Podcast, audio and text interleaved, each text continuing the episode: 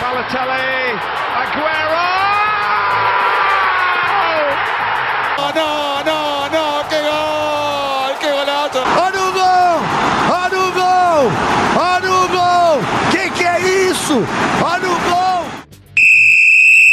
Qual rapaziada? Muito bom dia, muito boa tarde, boa noite, boa madrugada. Escuta esse podcast em qualquer horário aí pela internet. Seja bem-vindo à edição número 8 do 45 de Acréscimo, que é uma continuação da número 7, né? Você ouviu no final da edição da semana passada que a gente estava fazendo uma prévia sobre os jogos das oitavas de final da Champions League. Falamos de, dos quatro primeiros jogos, né? Que foram Manchester United e PSV, Atlético de Madrid e Juventus, Schalke 04 e Manchester City e Tottenham e Borussia Dortmund. Agora vamos falar dos outros quatro jogos para a gente ter um tempinho mais para poder debater, né? Sempre bom ouvir um debate mais apurado. E também no nosso último podcast de 2018, provavelmente você pode estar ouvindo isso depois do Natal, mas não importa. Um Feliz Natal, feliz Ano Novo. E é isso aí, eu não sei mais o que falar além disso. Mas é o último podcast do ano e mesa cheia novamente. Emerson Esteves, Fabrício Santos, Vitor Santos e Vitória Costa estão aqui comigo. Emerson, meu querido, como é que vai? Tudo na paz do Edu, falou pessoal, falou pessoas que estão em casa, no trabalho, onde quer que estejam. Estamos aqui para continuar o vídeo sobre os jogos da Champions. Vai, e tem jogão hoje que a gente vai comentar. E tem jogo que eu acho que vai dar zebra. Eu vou logo adiantar aqui. Tem jogo que vai dar zebra. Mas enfim, vamos ouvir. E ouçam 45 em 2019. Fabrício, beleza? Opa, salve, salve galera. Satisfação de estar aqui na continuação desse episódio. Né, o outro a gente acabou falando bastante sobre os outros, os outros confrontos da Champions. Então, como a gente não podia ficar por baixo com nenhum time, a gente está aqui mais uma vez gravando para vocês esse episódio especial de Natal, especial de final de ano. Também comemorando que a gente chegou no episódio 8, né? Que conquista para o 45. É isso, sempre uma satisfação inenarrável estar junto com vocês. Inenarrável é uma das palavras mais bonitas do dicionário português. Que foi patenteada por Vitor Santos. No primeiro episódio, é sempre bom. Obrigado pelo lembrete, Emerson. Pronto, aproveita que você já agradeceu aí, Vitor, beleza? E aí, galera? Clima de Natal bom, um calor dos infernos em Aracaju, faltou neve, mas é isso, episódio 8. Continuar a comentar desse ótimo, desse campeonato maravilhoso que é a Liga dos Campeões. É, comentar com mais apuração, debater mais, criar mais polêmica sobre esses confrontos. Tá equilibrado, tá bonito de ver. E vamos que vamos. E Vicky, como é que vai, beleza? Oi, gente, beleza? A gente percebeu que teve um, um avanço, né, no começo desse, porque já não teve uma treta, já foi uma coisa mais civilizada. Então, é isso, vamos continuar, o que foi falado semana passada. Acho que agora eu tenho umas opiniões bem bem fortes para dar, né? Tem algumas coisas acho que vai gerar umas tretas, mas vamos nessa. E polêmica vem aí nesse podcast. Já que não teve treta até agora, para mim não é treta porque não é discussão, mas só lançar uma pergunta aleatória. Qual é o melhor feriado do ano e por que é o Natal? Ué, mas não mentiu. Desculpa, Quer mas dizer, São mentiu João sim, existe. é o carnaval. É o São carnaval. João, São João pisa nos dois.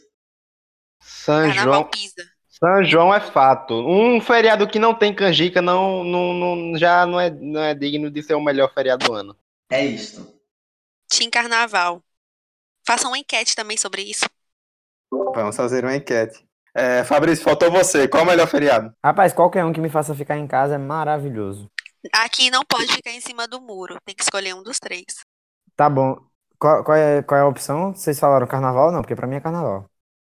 Eu falei carnaval mil vezes, gente. Graças a Deus tem outra pessoa sensata nesse, nesse coisa. Então, carnaval, carnaval, porque além, além de você não precisar fazer nada, você ainda fica bêbado e louco. Bom demais. E ainda curte, obrigada. Coisa, não, coisa que você faz no São João e que comida boa. Ah, gente, Natal é um feriado família, um clima bonito. Tem o peru, velho. Tem o peru, tem os presentes. Ah, Natal pisa em todos os feriados. No carnaval a gente fica tão doido que vê as comidas, vê os presentes sem existir. Pisou nos três. Ah, tá bom, vamos começar. Bom, a gente está gravando esse podcast junto com o primeiro que você viu na semana passada. A gente se planejou para fazer os podcasts separadinhos em duas semanas, né, para soltar em duas semanas, mas a gente gravou um junto com o outro, porque vamos combinar, né? Dia 25 de dezembro a gente não vai se reunir para gravar um podcast, vamos curtir o Natal, o melhor feriado. É, então vamos começar o debate falando dos quatro jogos que faltaram da semana passada. A gente começa por Lyon e Barcelona, que é um jogo que tem até um certo grau de interesse, porque o Lyon fez uma boa primeira fase, jogo para cima, é um time que, que tem um futebol interessante, ofensivo, mas o Barcelona, apesar de não estar no seu melhor momento de conjunto, tem um anãozinho camisa 10 que. Melhor do mundo. Opa, concordo. Que de vez em quando joga bem e que nessa temporada resolveu fazer uns golzinhos, dar umas assistências e desequilibrar um pouco para o Barcelona. É um confronto curioso demais, porque o Barcelona chega numa oitava de final contra um candidato que não é tão tão pesado assim quanto o outro que poderia ser, mas é um candidato que vem crescendo e crescendo muito bem. O Leão de Depay, o Leão de Fekir, vem, vem aí com uma boa final de encerramento de grupo, se classificou muito bem. Como eu frisei no podcast passado, o Lyon não perdeu para o Manchester City de Guardiola. Então, é um confronto que, por mais que tenha esse favoritismo do lado do Barcelona, para o lado dos catalães, é, pode acontecer qualquer coisa, porque o próprio Barcelona, mesmo ano passado, foi vítima de uma zebra, entre aspas. É, foi uma zebra, sim. É, na UEFA passada, após perder para. após ser eliminado para Roma. E por que não acontecer agora? Não é zica, mas é para olhar o, a qualidade do outro time também. Porque o Lyon vem. É um time que a qualquer momento pode surpreender.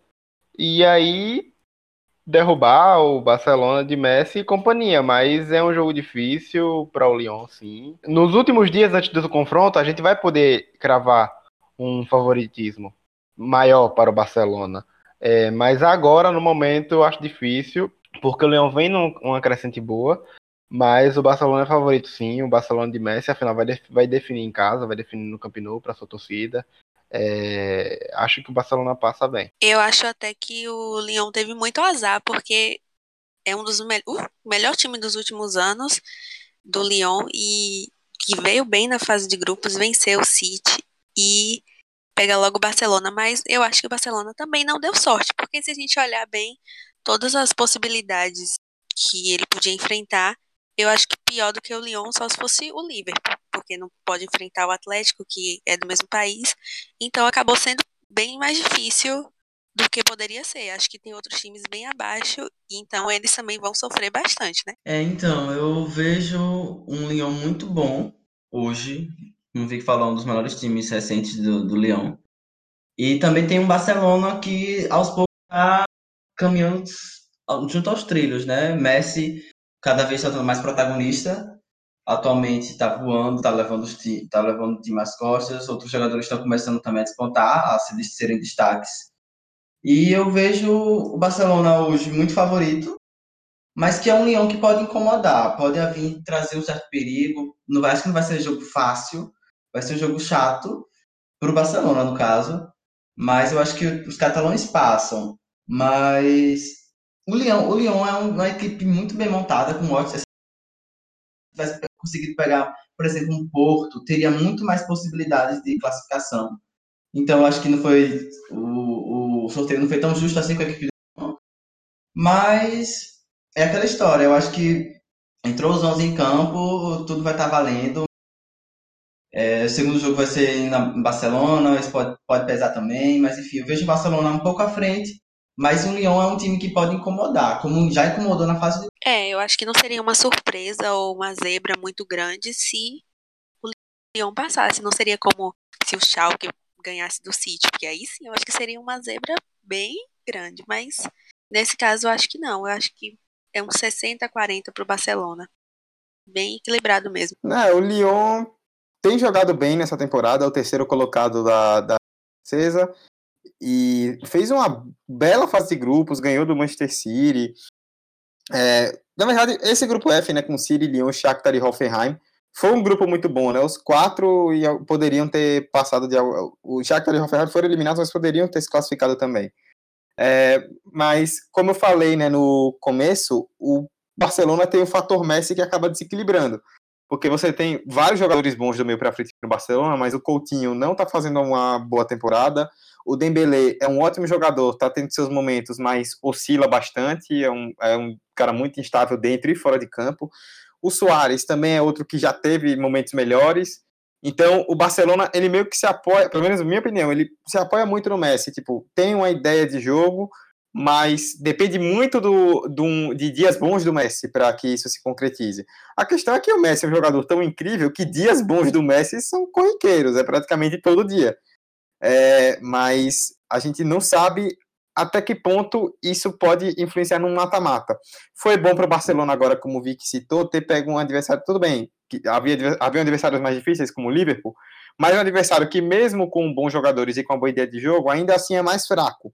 Então, há uma condição maior para o Barcelona passar. Eu não vejo o Barcelona indo tão longe assim, mas pelo menos não pelo que vem jogando, mas imagino que para esse confronto contra o Lyon, não não vejo o Lyon com favoritismo. É um dado só, curioso. Curiosidade, quem gosta de número, o Lyon é o time que mais sofreu gol na UEFA Champions League nessa dos classificados, desses que foram classificados. Então, para um time que tem Messi e companhia, é preocupante. O Leão vai ter que, se quiser almejar uma classificação heróica, vai ter que dar um jeito na sua zaga, porque Messi não é brincadeira. Então vai é vivendo a qualidade uma do Leão tá mais do meio pra frente, né? A defesa realmente sim, sim, sim. não é uma coisa muito confiável. É, é um time que joga, como eu falei no começo para frente, né? O que você falou, Vitor. O Leão tomou 11 gols, mas fez 12. É um time que se lança muito para ataque. Nesse grupo F, eram quatro times que tinham esse, esse, essa ideia de jogo. O Shakhtar, por exemplo, que ficou a dois pontos do Lyon, tomou 16 gols em oito jogos, em seis jogos, e o Hoffenheim fez 11 e tomou 14. Então, é um estilo de jogo assumidamente reconhecido pelo Lyon e que pode acabar prejudicando porque, é, mesmo tendo uma força ofensiva muito grande, essa fragilidade defensiva em um time com nomes tão fortes no ataque pode causar processo. Eu tô ansioso para ver o que vai ser esse confronto. Muito por causa dessa questão do, do Barcelona não ser mais aquele Barcelona do, do toque de bola, dessa coisa, né? O Barcelona é um time hoje em dia que depende mais do Messi, mas também é um, eu considero um dos elencos mais fortes da Europa depois dessa última janela de verão. É, teve o Coutinho, que tinha vindo na janela de inverno, né? Tem o Dembélé, que enfim agora tá tendo sequência. É, Vidal chegou. Enfim, é um time bem interessante também aí com Arthur, Malcolm. Eu acho que é um dos times da Europa com mais é, variabilidade dentro do seu elenco de, de, de bons jogadores. Então, assim, eu acho válido ressaltar que mesmo com um elenco tão bom, não tem a, aquela coisa do, do jeito de jogar tão interessante. Né? O Valverde ele vai muito do dá no Messi que ele resolve. Claro, tem toda uma ideia por trás. Passa muito ali pela, pela segurança defensiva do time, mas não é o Barcelona de antes. E o Lyon, por mais que não tenha a segurança defensiva que outros times possuem, por mais que não tenha os nomes que o Barcelona possui, tem grandes nomes, né? Tem o Fekir, tem o Indomelé, tem o Aouar, tem o Depay, então jogadores que fazem a diferença, que entregam muitas coisas boas. E eu tô ansioso para ver, porque se o Lyon aí arrancasse uma vitória na França, não me surpreenderia. Eu acho que é um time que joga muito bem, conseguiu incomodar e muito o City de Guardiola, mas que, por ser um time que não abdica do ataque, ele vai abrir espaços. E se você dá espaços a Lionel Messi, ele não perdoa, né? Então, Barcelona é favorito tanto pela camisa, quanto pelo elenco, quanto por ter Lionel Messi, mas é um confronto no mínimo interessante para a gente assistir. Com certeza vão ser duas ótimas partidas entre os dois times. É, rapidinho sobre o elenco do Barcelona, eu acho que é o top 3 de elenco da Europa e é impressionante como eles jogam muito aquém do que esse elenco pode. É como se não estivesse explorando o melhor de cada um. Fica muito ali na coisa ah, da qualidade individual. E se de repente, sei lá, Messi lesiona, Deus, ai meu Deus, Deus me livre. Mas se isso acontece, eu acho que o confronto fica ainda mais equilibrado, porque tem esse favoritismo, mas ele meio que acabaria sem Messi. E um outro pequeno detalhe é que os seis jogos são quatro vitórias para o Barcelona e dois empates em seis jogos. Então, para pretensões de classificação para o Lyon, vitória, essa inédita vitória, pelo menos em casa, seria fundamental, né? Então, vamos ver como vai suceder esse confronto. Eu também acho que vai ser um dos confrontos mais interessantes para a gente analisar e tudo mais, mas eu confio no Barcelona que Barcelona passa, ainda mais com o Messi na fase que está, que, que eu imagino que vai ainda continuar até fevereiro do ano que vem. É, bom, é isso sobre Lyon e Barcelona. Vamos pular para o próximo jogo, que é o jogo todo o mata-mata da Champions, especialmente os mata-matas com mais jogos já nas oitavas, tem o confronto Europa League. E Roma e Porto são os encarregados do jogo desse ano. A Roma que vem numa temporada bem abaixo, está é, tá em oitavo lugar só no, na Série A italiana e poderia ter passado em primeiro se fosse competente, porque fez questão de perder para o Vitória Pilsen na última rodada. Se fosse um time competente, estaria em primeiro, mas não é. A Roma dá aquelas romadas de sempre, né? Perdeu a chance de passar em primeiro lugar, mas deu sorte, porque sorte entre aspas, né? Porque dos outros primeiros colocados, acho que todos são bem mais fortes. Calhou de pegar um primeiro colocado de grupo que é mais acessível para ela. Mas pelo momento do Porto, que é líder do Campeonato Português e foi muito bem na fase de grupos, apesar de não ter um grupo, não ter pego um grupo tão forte, é, o Porto chega muito forte e pelo que eu estava lendo da imprensa portuguesa essa semana, há uma expectativa muito grande para que essa classificação venha. É um confronto muito equilibrado e é difícil cravar quem vai se classificar. Velho, é, eu vi um Porto muito, muito consistente na sua equipe. Teve a melhor campanha da primeira fase, com 16 pontos, mas visto que teoricamente bem boa, né? Pegou o Chape, Galatasaray e Lokomotiv. Mas eu ainda vejo uma equipe muito bem postada, muito bem ajustada, que é o técnico do Porto, tá dando uma equilibrada muito no time, jogando 4-3-3 bastante interessante. Enquanto a Roma, que não vem muito bem no italiano, tá? Tava já uns jogos sem vencer e depois conseguiu uma vitória contra o Genoa. E está mais de 20 pontos para a Juventus, pô. Tá em sexto lugar, se eu não estou enganado.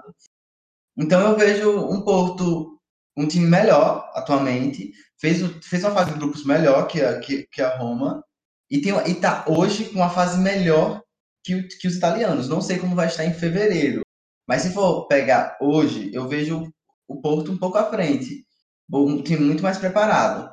E só para tirar uma ondinha, Dudu falou que é um jogo nível é, Europa League, não sei o que, só que o Porto é bicampeão europeu, né? Coisa que outros times que estão aí na Europa League, não sei o que, não tem nenhum. É, realmente, né? O, o Sevilha não tem, a Lazio não tem.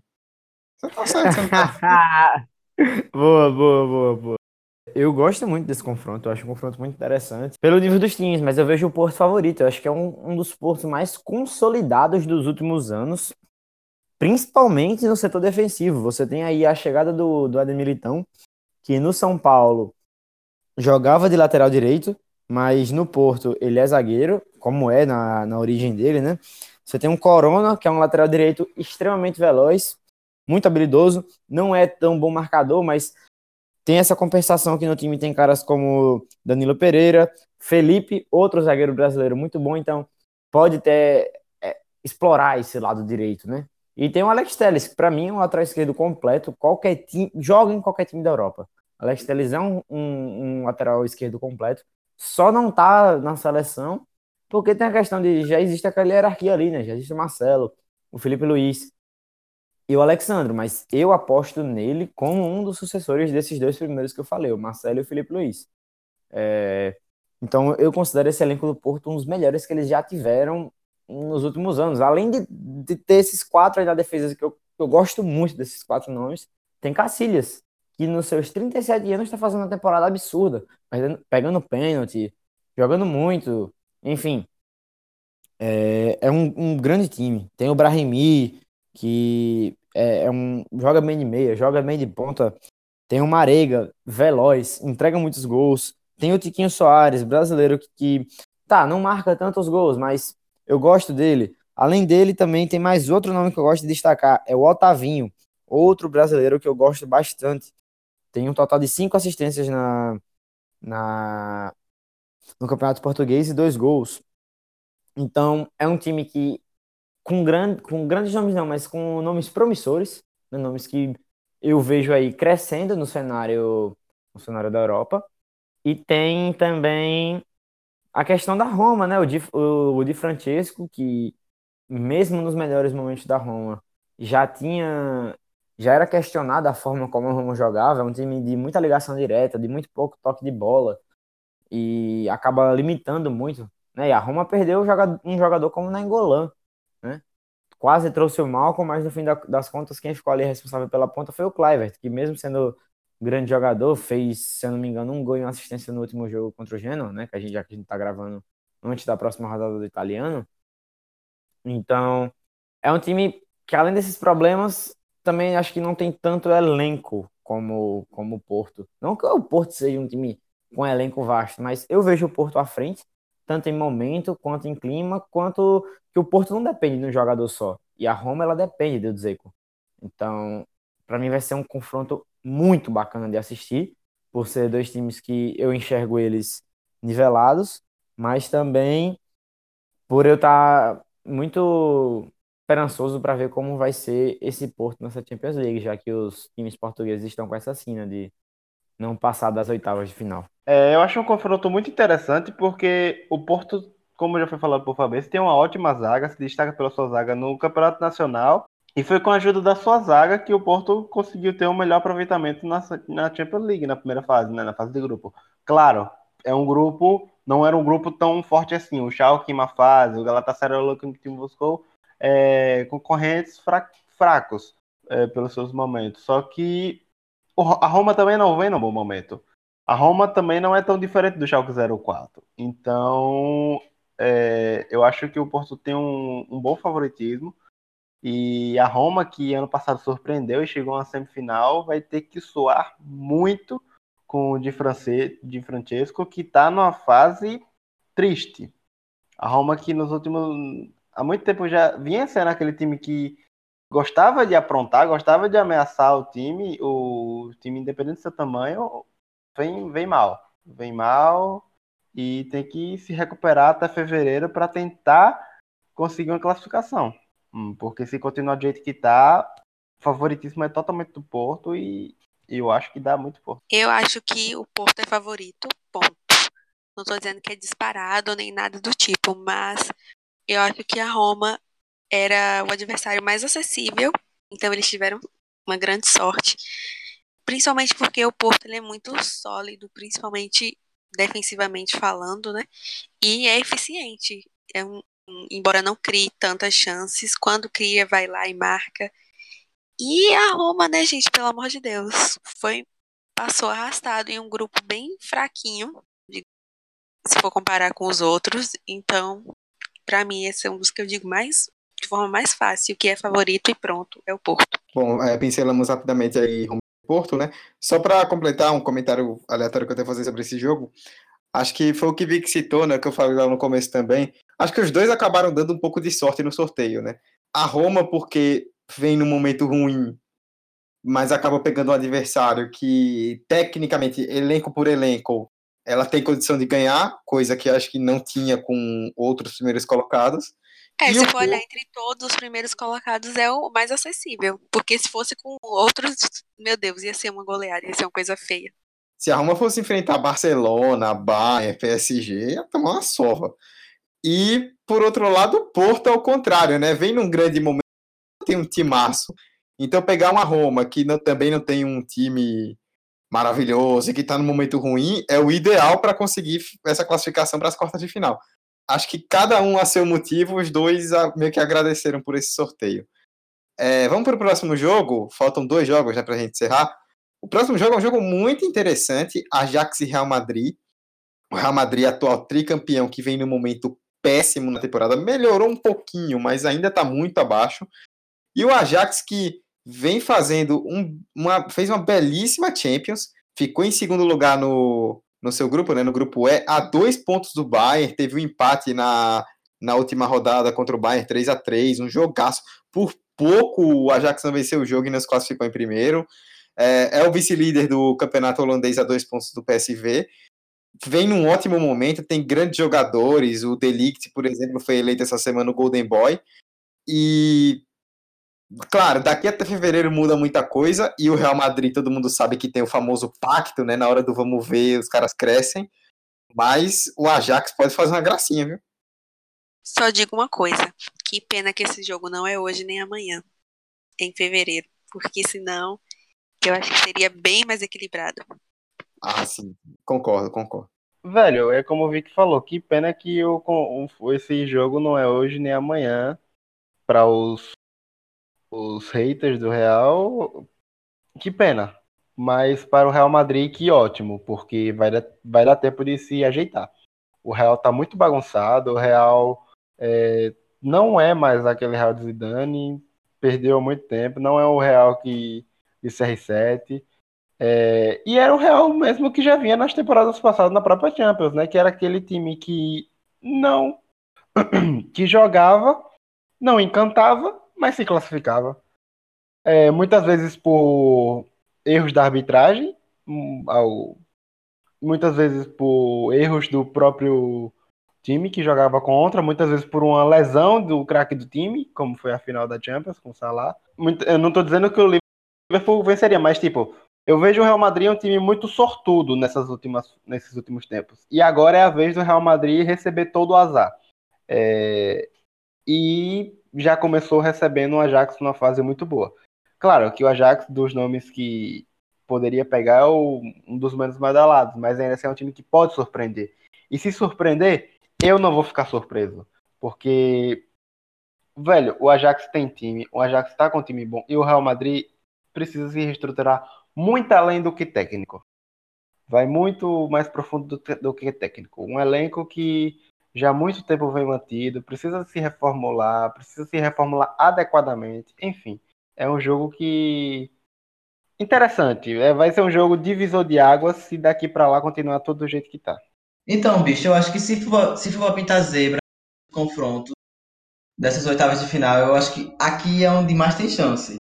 Eu vejo um Ajax muito bem estruturado, um time que joga um futebol muito interessante, tá vindo bem na campeonato holandês, que fez uma excelente eh, fase de grupos, depois de 13 anos retorna às oitavas de Enquanto há um Real Madrid que tá mal desajeitado, não, sabe se vai estar na situação ainda em fevereiro. Mas é um time que ainda não vejo uma cara, sabe? Que tinha aquela cara quando, quando tava com o Zidane. Eu não vejo isso- esse modo de jogo no Real Madrid. Eu também eu não imagino que o Real Madrid seja campeão. Posso estar minha língua agora, posso estar pagando. Mas. E pior que o Real, pô. A gente fala isso, mas os caras chegam lá e se, e se transformam quando oitavas de final, quarta, semi de Champions League. Então vejo um confronto imprevisível, mas bastante interessante. Eu colocaria, sabe, 51, 49. Eu, eu Emerson, quer que o Ajax passe. Eu acho que vai muito do que você do que você falou agora, né? O, eu- o Ajax tem um ótimo time, tem um time muito bom, que ofensivamente tem ótimas peças, tem o De Jong, tem o Ziyech, tem o, o Tadic, que, nossa, o Tadic, velho, tá jogando muito bem no Ajax, David Neres, e tem alguns jogadores experientes, como o Blind, o Runtelar, por exemplo, o Tagliafico, mas é um time que no seu cerne principal é muito jovem. Eu acho que isso pode acabar pesando um pouco, porque o Real tem um time cascudo, tem muita gente desse que tá nesse elenco agora que ganhou as últimas Champions. Tem Bale, Modric, Kroos, Benzema, jogadores que já são acostumados a decisões. Isso pode pesar. Isso visto que o Real Madrid é um time que tá jogando mal, mas é um time de muita qualidade. Então, daqui até fevereiro, o time tem totais condições de se encontrar e de conseguir é, recuperar o caminho das vitórias. A defesa tá falhando mais do que devia, o ataque é pobre, o time tá ganhando jogos na conta, isso quando ganha, né? Tomou, três, por exemplo, da CSK na última rodada. É, mas acho que pro, o que resta ao Ajax é isso: manter o nível, manter essa forma no campeonato nacional, torcer para ninguém se machucar até lá, né? Para não causar nenhum desequilíbrio no elenco, e rezar para o Real Madrid continuar nessa fase ruim e tentar aprontar uma zebra aí nessa fase de oitavas de final. Torcedor do United é blind mesmo, ex-jogador do United que tá lá em ótima fase pelo Ajax, salvando tudo, fazendo o time ter uma ótima defesa. Então um lembrete aí o torcedor do United mesmo. E eu acho que a maior qualidade desse time do Ajax é ser jovem e ao mesmo tempo o, o maior defeito, digamos, porque no mata-mata acho que isso vai pesar bastante. Enfim, eu acho que passa o Real, embora não é o que eu queria, né? Mas tudo bem. Falando de uma forma mais racional, acho que isso é o mais provável mesmo. daqui para fevereiro e qualquer coisa diferente disso, eu acho que seria até uma surpresa. Eu adoro que todo mundo é contra o Real. Aí a gente fica procurando argumento para derrubar o Real, mas no final das contas, pô, o time Não é ainda ser tem. contra, mas olha as últimas. Não, eu de sei, Deus, pô. vamos. sei. Tá virando campeonato de um campeão só. Não, pô, depois da última, que o Real penou para passar em segundo, tomou sacode do Tottenham na, na, na primeira fase. Chegou nas oitavas de final, pegou o PSG, passou. Nas quartas pegou o Juventus, passou. Na semi pegou o Bayern, passou. E ganhou do, do Liverpool na final. Como é que você... Boatos que passou ainda com ajuda, né? Não sei. Boatos, não posso É, confirmar. boatos que a final também teve ajuda, boatos. Opa! Aí a gente tem que gravar outro podcast. cara. Galvão, Diga lá, Tino. sentiu. Obrigado. Vai você agora. Eu gosto muito desse time do Ajax, né? Mas eu acho que o jogo contra o Bayern mostrou que eles não estão não estão prontos. Até porque é difícil. O, o Ajax ele não tem a estrutura de outros times para poder manter essa coisa aí do vamos construir grandes elencos para conquistar grandes títulos. Chegaram na final da, da Europa League contra o próprio Manchester United já citado aí. Eram, tinham alguns jogadores diferentes, o treinador era o Peter Boss. E eu considero que hoje em dia o trabalho do atual treinador é um trabalho mais consolidado, né? É, Dudu já citou aí o Ziyech, o Delict, o David Neres. São jogadores que estão jogando muito bem e é muito bom assistir o Ajax jogar. Mas eu, eu ainda fico naquela, o Real tem esse pacto, né? Mesmo que o time não esteja jogando bem agora, mesmo que os times tenha tomado, sei lá, 3 a 0 do Eibar, esteja ganhando alguns jogos da, da La Liga, que era para ganhar com facilidade, estou tendo dificuldade. É, Modric não voltou bem da Copa, fisicamente falando. Kroos tá lesionado, então você tem aí a evolução de, de, de Sebadios, a evolução de, de, de Llorente, mas ainda é pouco, né? Ainda é pouco. Benzema não entrega a quantidade de gols que o CR7 entre- entregava. Bale continua deixando a desejar. Asensio, incrivelmente, não faz uma temporada protagonista que eu esperava que ele fizesse. Então, assim, é um jogo no mínimo interessante pra gente assistir, mas eu acho que não acredito nem que eu vou estar falando isso, mas a camisa vai pesar. Fica o questionamento no ar. Camisa pesa? Bom, falta um jogo para a gente encerrar, que é um dos grandes e para algumas pessoas até o grande jogo das oitavas de final. É, não acho que é o principal confronto, mas certamente está ali entre os principais. Liverpool e Bayern de Munique, dois times com cinco Champions, dois times de muita tradição, dois times, um finalista contra um semifinalista da edição passada. Né? É um confronto muito equilibrado, é um confronto também que acho que o Bayern se encaixa um pouco na situação do Real Madrid, de depender um pouco do que vai acontecer até fevereiro, porque não está no bom momento, vai ter a parada agora de inverno na Alemanha, ninguém sabe se o Kovac vai ficar até lá, mas é um time de muita qualidade, uma equipe muito cascuda. E por outro lado, o Liverpool, que chegou numa final na temporada passada, tem um timaço, o Klopp tá muito bem, o time tá no momento mágico liderando a Premier League e tem tudo para ser um jogaço, velho. Pra mim, é o principal confronto. Eu queria até saber de vocês. Qual é o, o jogo favorito de vocês? Qual você acha que vão ser o melhor? Sim, só curiosidade mesmo. Pra mim é o principal. Acho que Atlético e Juventus, pra mim, vai ser o principal. Eu fico muito, muito na dúvida entre Liverpool e Bayern ou PSG e United, mas eu tô com mais expectativas para ver esse Liverpool e esse Bayern. Por mais que eu acho que o United vai, vai poder evoluir e tal, como a gente já falou no último episódio, mas eu quero muito ver esse Liverpool e PSG, porque o Liverpool tá cada vez mais constante, né? Cada vez é um time que não joga o futebol que jogava na temporada passada, não é o, aquele Liverpool avassalador, mas é um time que ganha. A melhor campanha do campeonato, melhor campanha inicial no campeonato inglês do time em toda a sua história. É um time que, no momento que falou, vocês precisam ganhar, eles ganharam, ganharam o clássico, ganharam da, do Napoli, ganharam do PSG dentro de Anfield. É um time que dentro de casa parece um leão esfomeado que não importa o que você vai fazer, ele vai te alcançar, ele vai te matar e ele vai vencer. Então, eu tô muito ansioso também pela parte do Bayern. O Kovac, que é, agora a gente já tem o Mourinho demitido, mas o Kovac também passou por esse processo da gente ficar achando que ele ia cair ali na mesma época que o Lopetegui caiu no Real. Porque o Bayern não, não está conseguindo acompanhar o Borussia na Bundesliga. Só que tem o adendo. o Bahia contratou muito pouco. Tem aí o Sérgio Gnabry, que tá jogando muito bem, um jogador que eu gosto muito, o Sérgio Gnabry, mas, assim, é um time que precisaria ter contratado mais pela questão da estagnação. Você, o tempo passa, as coisas mudam, mas quem é que continua entregando gols ali? É Lewandowski, Robin e Ribéry. E esses dois últimos já estão velhos. Robin já anunciou que não fica no time depois que a temporada acabar.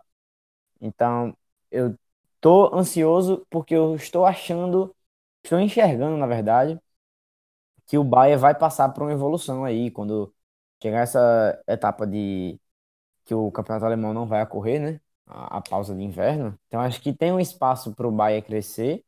E também tem a questão de que eu, eu confio muito no Liverpool. Eu acho que o Liverpool vai evoluir muito daqui em diante. Vai cada vez ficar mais consolidado na Premier League. Então, o time pode passar por aquela, aquela dúvida de e aí, Premier League ou Champions, né? Pode passar por esse essa sensação. E é engraçado como o, o Liverpool virou contrário do que era na temporada passada, porque antes era encantava muito mais, mas muitas vezes perdia quando estava indo bem, em jogos que estava indo bem, e agora é, não encanta tanto, mas está com uma eficiência admirável, que antes não era vista. O time entra, joga mal e vence, e não toma gol e toma um só, coisa que na temporada passada era muito comum, tá? Dois na frente e tomava um empate do nada, e isso não acontece mais essa temporada. E o que eu acho que faz desse o melhor é justamente porque o Liverpool foi montado para enfrentar times como o Bayern. O, o time é montado completamente para isso, encaixa perfeitamente. E por serem também duas equipes, de certa forma, ofensivas, então eu acho que isso que transforma no, no mais. no que eu tô mais ansiosa para ver. É, vi que você tocou num ponto que eu queria falar, que é essa questão do balanceamento do Liverpool. Na temporada passada, era um time que tinha um ataque encantador, o trio de frente do Liverpool fez gol até dar em doido, mas era um time que na defesa era muito instável. É, acabou entregando na Premier League realmente alguns pontos bestas durante o campeonato, em jogos onde dominava, não conseguia fazer tantos gols, e aí do nada um erro aleatório da, de um zagueiro e entregava tudo. Nessa temporada, por exemplo, o Liverpool está com. Eh, do dia que a gente está gravando agora, dia 18, são 17 jogos e 7 gols tomados. É, se eu não me engano, se o Liverpool não tomar gol no próximo jogo, vai ser o melhor começo defensivo do Liverpool em toda a Premier League era algo que a gente não via e é algo curioso porque não houve, não houve um grande. Eh, muita gente pedia né, o reforço do Liverpool para a defesa. Teve o Alisson no gol, que está fazendo uma enorme diferença, mas na zaga, na defesa, não teve um reforço. É basicamente a mesma linha de defesa da temporada passada. Isso é uma grande evolução por parte do Klopp. E, o, e pelo menos agora, claro, a gente está falando agora em dezembro, o Bayern tem tido dificuldades ofensivas, apesar de ter um ataque muito forte, tem o Lewandowski, que é um matador, tem tido dificuldades ofensivas muito grandes. E eu acho que isso. E tá é... tendo dificuldade no alemão, né? Que, na minha opinião, não é lá essa dificuldade toda de campeonato, mas tudo bem. O assunto é, para outro episódio. É, para o dia que a gente tá gravando aqui, o Bayern está em terceiro na Bundesliga, Sim. então não está em um é grande momento. pontos do Borussia, né? Se não me engano, 10 pontos. Nove. Sim. Nove agora? É, claro que tem os méritos do Borussia também, mas. É nove, é nove, mas se ganhar o jogo, ele tem um jogamento. Se ganhar, fica com é, seis, porque o Borussia perdeu hoje. É. O que já é uma diferença considerável, né? Se você parar para pensar no cenário alemão nos últimos anos. Mas é isso, tipo, o Liverpool se tornou um time muito mais balanceado e acho que com o Klopp, apesar do Klopp ter um histórico tanto no Borussia quanto no, no Liverpool de derrotas em finais de jogos eliminatórios, o time ganhou um espírito é muito cascudo. Você vê, por exemplo, jogos como contra o PSG, que foi achar um gol no final, ou contra o Napoli, que tomou pressão, o Alisson salvou no fim, acabou sendo eliminado. Em outros tempos, o Liverpool nunca teria nunca teria conseguido. A gente até brincava direto até a temporada passada falando que o Liverpool era o time que sapecava o City e perdia para o Sunderland. E acabava vacilando em, em campeonatos, principalmente na Premier League por conta disso. É um time hoje muito mais balanceado e que consegue, como você falou, Vic, ser objetivo e ser matador. É objetivo e decide na hora que precisa decidir. E para um jogo de mata-mata, especialmente é, contra um time forte como o Bayern, você tem dois jogos, você não pode vacilar, você decidir rapidamente é importantíssimo. É uma pena que esse time não consegue é, equilibrar, né? Essa, esse, essa coisa mais encantadora com essa parte defensiva mais equilibrada. Ainda não conseguiu achar uma forma de juntar esses dois lados. Eu acho que é difícil, sim, mas se conseguisse, acho que seria favorito para tudo, mas eu acho bem difícil realmente conseguir esse equilíbrio, até por não ter um, elenco tão, tão grande à disposição. Ah, velho, eu não sei se esse brilho deixou de existir nessa temporada. O Liverpool conseguiu equilibrar-se defensivamente. É, a contratação do Alisson foi fundamental. Antes a gente viu quais goleiros que o Liverpool tinha. É, eu vejo o Van Dijk monstro na, nas. Bem, então eu acho que esse ajuste defensivo foi essencial para o time buscar esse equilíbrio com o ataque, que o time nunca perdeu a temporada passada, mas essa, essa encorpada que o time deu na de, a, com a defesa. É, eu acho que o time não deixou de jogar bonito, ele apenas passou a jogar com outras formas, com outros modelos de jogos, a partir da, da sua consolidação da defesa. Que eu acho que isso é do Klopp também, ele dá essa conciliada do ataque com a defesa. É, eu acho que outro ponto que a gente deve ponderar nisso tudo é que tanto o campeonato alemão, o campeonato alemão ele para agora no final do ano, porque tem a parada de inverno, se eu não me engano. E já o campeonato inglês, ele ele dá, tem uma maratona de jogos agora no final do ano. Tanto um pode acabar, os dois, as duas formas aí podem acabar prejudicando os jogadores, desempenho de jogadores. Um vai acabar é, prejudicando o seu desempenho de, de, de, condicionamento físico, enfim, enquanto que o outro ele pode acabar dando desacelerada no ritmo e, e tudo mais. Eu acho que esses são dois fatores que podem influenciar no jogo em fevereiro, perda de jogadores, enfim. Eu acho que o Liverpool. Eu, vejo, eu gosto mais de ver esse Liverpool jogando. Eu acho que tenho mais confiança em ver o time dessa forma, sabe? De tanto que ele ataca bem, mas defende-se muito bem. Isso foi, uma, foi um quesito que Klopp conseguiu melhorar muito nessa última temporada. Então, vai ser um confronto massa. Para mim, é o confronto que eu mais quero ver. Enfim, eu acho que o Liverpool passa, mas o, o Bahia eu acho que também vai evoluir até fevereiro essas deficiências que o time hoje possui, eu acho que vão ser sanadas, provavelmente. Mas vai ser um baita confronto, confronto de história, de camisa, de título e de futebol bem jogado. Eu só gostaria de citar que. Citar não, só gostaria de falar que eu acho que o equilíbrio vai aumentar mais lá para frente, né? O, o Bahia balançou demais com o Kovac, ficou numa fase horrível. É, muitos jogadores em uma fase, só que agora, nos últimos três jogos na Bundesliga, Fiz, fez boas partidas, é, venceu bem, mostrou um é, mostrou uma, uma mínima evolução e se manter esse trabalho do Kovac, se não desistir daqui para lá, é, o Bahia vai chegar mais perigoso. E vale lembrar que o Bahia não se pode duvidar do Bahia no UEFA, né? Nos últimos anos, o Bahia, por mais triste sua fase que esteja, é aquele time que chega muito forte em todas as UEFAs, mas ao mesmo tempo o Liverpool surpreende demais com sua fase. É, ano passado, é, como muito já disse, é aquele time que chegou de vez com ataque e faltou muito na defesa. Esse ano tem o Alisson e o Van Dijk. Então, é muito favorito. Mas ao mesmo tempo eu vejo um Liverpool que precisa melhorar um pouco seu, seu estilo de jogo junto com como é que eu posso dizer? É, melhorar um pouco ainda assim a, a sua eficácia de definir o jogo. Porque o Liverpool é um ótimo time, se classificou, se classificou bem, é, tá ótimo na Premier League, tá muito bem, vem na sua melhor fase, mas é um time que teve três derrotas na Champions League e não pode vacilar como vacilou em alguns jogos na Champions, para o Estrela Vermelha e para, o Napoli. É um time que, se que quer ser campeão, tem que matar logo esse jogo. E tem potencial para evoluir daqui para fevereiro isso. Então, os dois times têm muito potencial para evoluir. Óbvio que o Liverpool tem um favoritismo maior. Mas daqui para lá, eu acho que o, o, a força desse confronto de dois times pentacampeão da UEFA vai aumentar ainda mais. Então, é só, só boa expectativa daqui para lá. Eu acho que como vai ficar a, as tabelas dos campeonatos, eh, tanto do alemão quanto do inglês, pode definir muito isso.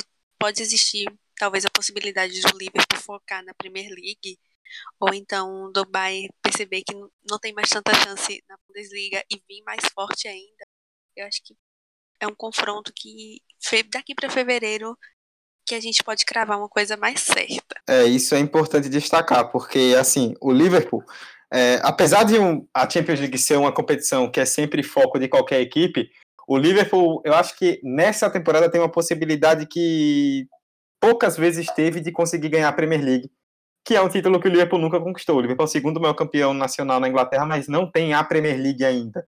Então, no momento decisivo, se o Liverpool ainda se mantiver no topo da tabela, vai ser difícil conciliar. Por isso, é outro ponto que eu acho que pesa a favor do Liverpool nessa temporada, é importante você ter um elenco.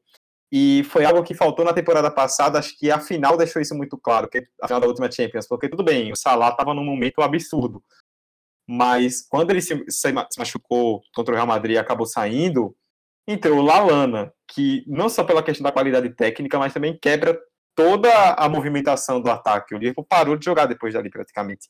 Nessa temporada, o Klopp foi atrás do Shaqiri, que acabou sendo um achado muito grande, porque foi rebaixado com o Stoke, ninguém esperava que ele ia chegar tendo esse impacto que está tendo no elenco.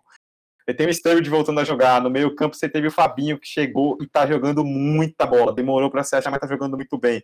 Você tem o Keita, que ainda demorou um pouco para se achar, ainda não está jogando o que se esperava dele, mas é um jogador de muita qualidade. O próprio começo dele foi muito bom, depois ele acabou caindo.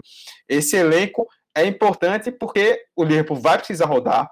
O mata-mata é em fevereiro e agora a gente vai passar por uma fase da Premier League, dezembro e janeiro, que tem muito jogo e o Liverpool está focado lá em cima, então não vai poder baixar o ritmo. É, acho que esse, essa rodagem de elenco é importante. O Bayern também tem um elenco muito vasto, só que é um elenco que com o coach ainda não conseguiu render, mas você não pode descartar Robin Ribéry, Lewandowski, Miller, Thiago Alcântara. É muita qualidade para um time só. Acho que até lá o Bayern vai conseguir se encontrar, vai ter mais tempo, tem uma janela aí para talvez corrigir com alguma contratação. E é um confronto muito bom. É, eu falei no começo que eu não achava talvez o confronto que eu mais esperava, porque talvez juntando outros fatores, de um pouco mais de equilíbrio, eu também sou um pouco mais underground. Eu estou muito ansioso para ver Tottenham e Borussia, mas Liverpool e Bayern vai ser um jogo espetacular. Bom, encerramos o nosso debate sobre os oito jogos, né? Passamos aí em dois programas debatendo é, o que cada um acha sobre os oito confrontos das oitavas de final da Champions League. E agora é a hora que você grava para guardar para a gente depois. É a hora dos palpites. Vamos substituir as indicações pelos palpites, porque é hora do momento mãe de nada desse podcast 45 de acréscimo, onde nós vamos cravar. Você vai ouvir primeiro aqui os classificados para a próxima fase. Eu vou, eu vou fazer pela mesma ordem da introdução, por ordem alfabética que eu acho mais justo. Vamos começar por Schalke 04 e Manchester City. Todo mundo já falou no outro podcast que a gente acha, mas por formalidade, o que é que você, quem vai passar? Suspense? É, do, o time do Oasis passa. O time aí que gasta um dinheirinho leve passa. Esses Arrombados. Brincadeira, o City passa. City vence dois jogos, passa. Vai passar o São Caetano com sorte. Amei. É o, é o Sheik FC vai se classificar. Atlético de Madrid Juventus. Juventus. Juve, o time do pai é sempre o time do pai. Juve. Atlético. Juve passa. É, eu também vou de Juventus. Vitor acabou ficando sozinho. É, Manchester United e Paris Saint-Germain. O PSG passa. Infelizmente o PSG passa. O pobrezinho da Europa passa. PSG com sobras, se possível com goleada. Senti um certo rancor agora aqui, né? Bom, é, acho que o Shakes FC2 também vai passar. Sinto muito pelo United. Mentira, não sinto nada. É, jogo equilibradíssimo. Tottenham e Borussia Dortmund. Dortmund passa. Já diria Rogério Vogan.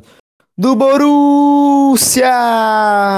Queria muito que o Tottenham passasse, mas Tottenham, como, como o Emerson falou, vai Tottenham, Borussia passa. Eu, a do contra, acho que passa o Tottenham. Salvem essa parte e mostrem a seus filhos. Eu não, porque meu filho não vai ter o desprazer de ouvir o nome Tottenham aqui na minha casa. Não, é brincadeira. É, é, sem clubismo nenhum, apesar de ser torcedor do Arsenal. Que o, acho que o, o Borussia passa nessa. É, Engasgou, viu? Engasgou. Pensei que ia sair o Tottenham. Rapaz, fica no ar. O coração É, dele queria dizer isso. Ah, queria, queria sim. Nossa, vocês não fazem ideia. O meu que se explode. Agora os, jo- os- os jogos desse podcast que a gente gravou dessa semana. Lyon e Barcelona. Tem chance de surpresa ou vocês são de Barça? Infelizmente não vai estar surpresa, queria, mas basta Vai dar Barcelona com o show de Lionel Messi no Camp Nou, que todo mundo vai falar. Ó Deus, e Vitor Caneda vai ter um orgasmo no Twitter. Barça vence os dois jogos. Barça com o show do melhor do mundo, mas não acho que vence os dois. É, também acho que o Lyon arranca um empate jogando em casa. Esse time do Lyon merece um jogo sem derrota, mas o Barcelona vai passar.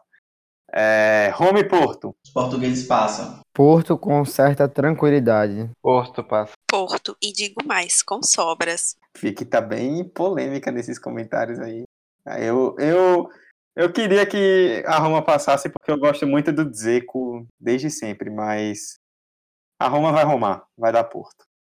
É, Ajax e Real Madrid também tem chance de surpresa ou vocês vão de Real? Eu vou usar aqui, velho. Ajax passa. Eu vou de Ajax também. Confio em David Neres. Real passa, infelizmente. Real, mais um ano do pacto renovado. Queria muito Ajax, mas não consigo apostar nesse jogo contra o Real Madrid. Para mim, o, o time das 13 Champions vai se classificar. E para encerrar com chave de ouro, Liverpool e Bayern de Munique. Velho, vai ser um jogo difícil e equilibrado, mas Liverpool passa. Sigo com a opinião de Emerson, mais uma vez. Confio que o Liverpool passa com show de Salah. Bahia passa. O Liverpool vai estar preocupado com a PL. Então, se fosse hoje, eu diria que passava o maior da Inglaterra. Mas em fevereiro é bem complicado, então eu acho que vai ser uma coisa definida ali no detalhe.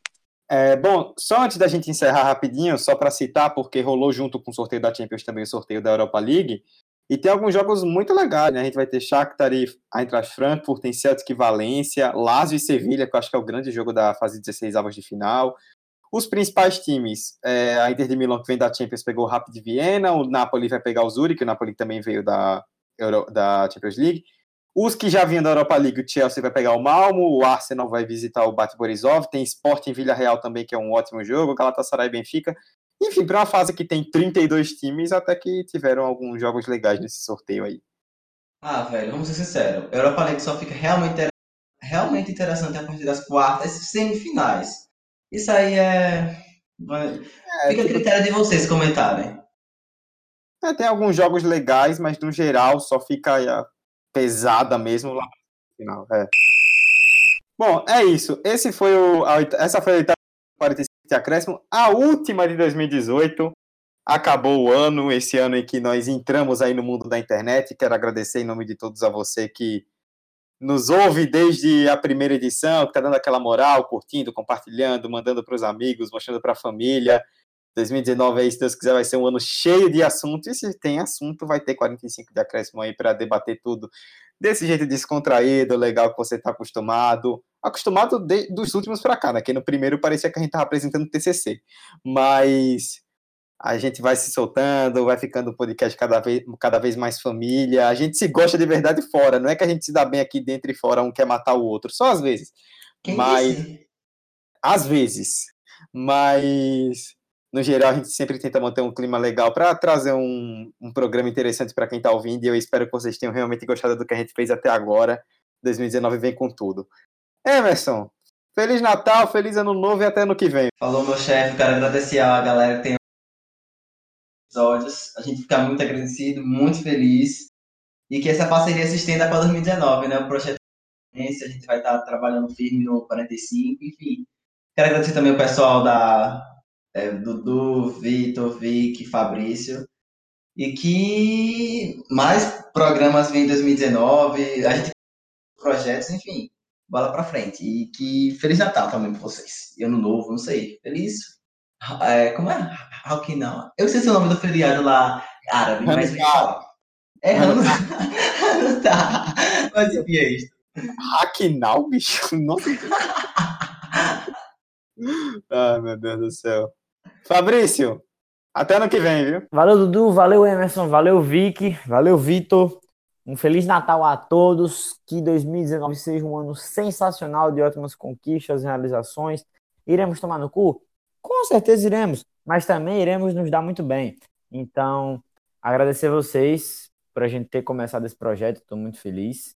Né? Aos poucos a gente está evoluindo tanto individualmente quanto como um conjunto, porque já diria Tite, né? O conjunto forma o individual, tá certo? Merecimento, comprometimento, tá certo? Então, é isso. Vamos ter Bolsonaro em 2019? Vamos ter. Nada contra. Quem votou? Tudo bem. Mas é isso. Obrigado a todos que estão ouvindo a gente, obrigado a todos que estão nessa moral, a quem já participou, a quem ainda vai participar, porque sim, teremos convidados especiais em 2019. A gente, inclusive, algumas novidades, né? Que em breve serão anunciadas. É, enfim, só agradecer e desejar o melhor para todos do podcast e todos os nossos ouvintes. É nóis. Fabrício, a gente era só, era só para a gente citar as coisas boas de 2019, não, não precisava da, da parte que nos toca negativamente. É, Vitor, abração e até. Abração Dudu, abração Emerson, abração Vitória, abração Farbis, abração a você ouvinte, vocês ouvintes. É, foi muito bom começar esse projeto, muito feliz, muito, muito satisfatório fazer isso que é minha paixão desde pequeno, que é comentar sobre futebol e esses debates saudáveis e na zoeira, e pegando o ar na brincadeira assim, mas é muito bom esse clima entre a gente. E com certeza, 2019 é um ano que promete demais para o 45 de acréscimos. Quero que esse projeto vá, sub, vá mais longe possível e trazer convidados especiais, fazer matérias é, podcasts diferentes, especiais, enfim. Um ótimo ano para todos vocês, um ótimo Natal, comam bastantes, sem pena. E é isto. É nós. É isto, comam bastante. Vicky, é nós, viu? Tamo junto ano que vem. Tamo junto, valeu, galera, valeu. Para vocês todos aqui do 45, que nosso ano de 2019 seja muito bom, porque eu acho que ano que vem é a, tem que ser a consolidação né, desse projeto que começou agora no fim desse ano. Então, ano que vem vem muita novidade por aí. E que 2019 seja bom para todo mundo, né? Para quem tá ouvindo. Só coisas boas e Feliz Natal também, né? Comam bastante. Com moderação ou não. E é isso, galera. Valeu. Podem encarcar o dente no peru, viu? Era exatamente isso que eu ia dizer. Caiam de boca no peru. Que eu farei ah, mas não podia no... faltar essas piadinhas, né? Não, eu farei. Eu, eu, com certeza farei isso no Natal e eu espero que todos vocês façam também. Comam bastante, aproveitem o Natal, aproveitem o Ano Novo. Não soltem fogos no Ano Novo, isso assusta os cachorrinhos. E tem gente que também não gosta. Então não soltem fogos. Eu sei que é um pedido que ninguém vai ligar, mas curtam suas festas de fim de ano, aproveitem com a família, com os amigos. Estaremos de volta. Valeu, galera. Um abraço a todos e tchau, tchau. Balotelli, Aguero! Oh, não, não, não, que gol! Que golaço! Olha o gol! Olha o gol! Olha o gol! Que que é isso? Olha o gol! Nossa, Fabrício mutou o microfone. Oh, eu pensei, eu pensei, eu pensei que eu tava desmutando. Eu pensei que eu tava desmutando, na verdade eu tava mutando. Enfim, é, vamos lá.